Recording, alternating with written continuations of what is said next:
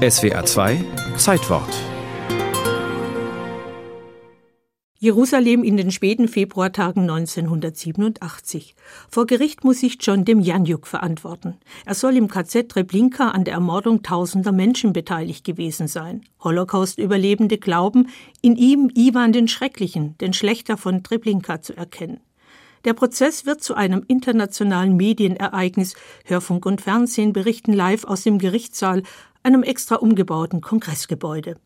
Und wie beim Angeklagten Adolf Eichmann endet der Prozess mit dem Todesurteil. Doch das Urteil geht vor das oberste Gericht und endet mit Freispruch. Dem Janjuk hat immer behauptet, nicht Ivan der Schreckliche zu sein. Das Gericht gibt ihm Recht. Es ist der 29. Juli 1993. Der Angeklagte im braunen Häftlingsanzug verfolgt scheinbar regungslos den Freispruch und die zweistündige Urteilsbegründung. Der damalige ARD-Hörfunkkorrespondent in Israel, Klaus Kastan, erlebt diesen denkwürdigen Tag so. Nur wenige Sekunden nachdem das Urteil bekannt gegeben worden war, kam es vor dem Gerichtsgebäude in Jerusalem zu erregten und tumultartigen Szenen. Überlebende des Naziterrors ließen ihrem Zorn und ihrer Wut freien Lauf und vor allem auch ihrer Enttäuschung. Ich war während der Nazizeit in Frankreich versteckt. Ich habe meine ganze Familie in Treblinka verloren. Ich habe immer gedacht, dass es noch Gerechtigkeit gibt, aber ich habe mich getäuscht. Ich bin mir sicher, dass dem Janjuk Ivan der Schreckliche ist. Und jetzt lässt man ihn laufen. Erst Todesurteil, dann Freispruch. Wie konnte es dazu kommen? Unstrittig ist, der Ukrainer Ivan Demjanjuk gerät als Rotarmist in deutsche Kriegsgefangenschaft, wird als Mitglied der SS-Hilfsgruppen Wachmann im Konzentrationslager. Aber in welchem? In Sobibor, was so auch in seinem Ausweis steht? Doch dafür steht er nicht vor Gericht. Oder Treblinka? Zehn frühere Häftlinge glauben, ihn als Ivan den Schrecklichen im KZ Treblinka identifizieren zu können.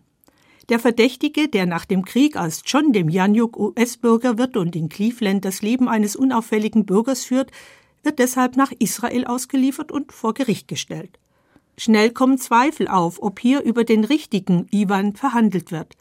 Aber, so Tom Segev, einer der wichtigsten Historiker Israels und Prozessbeobachter. Die Atmosphäre, die das Verfahren umgab, und die Zeugen, die aufgerufen wurden, dem Janjuk zu identifizieren, machten einen Freispruch fast unmöglich.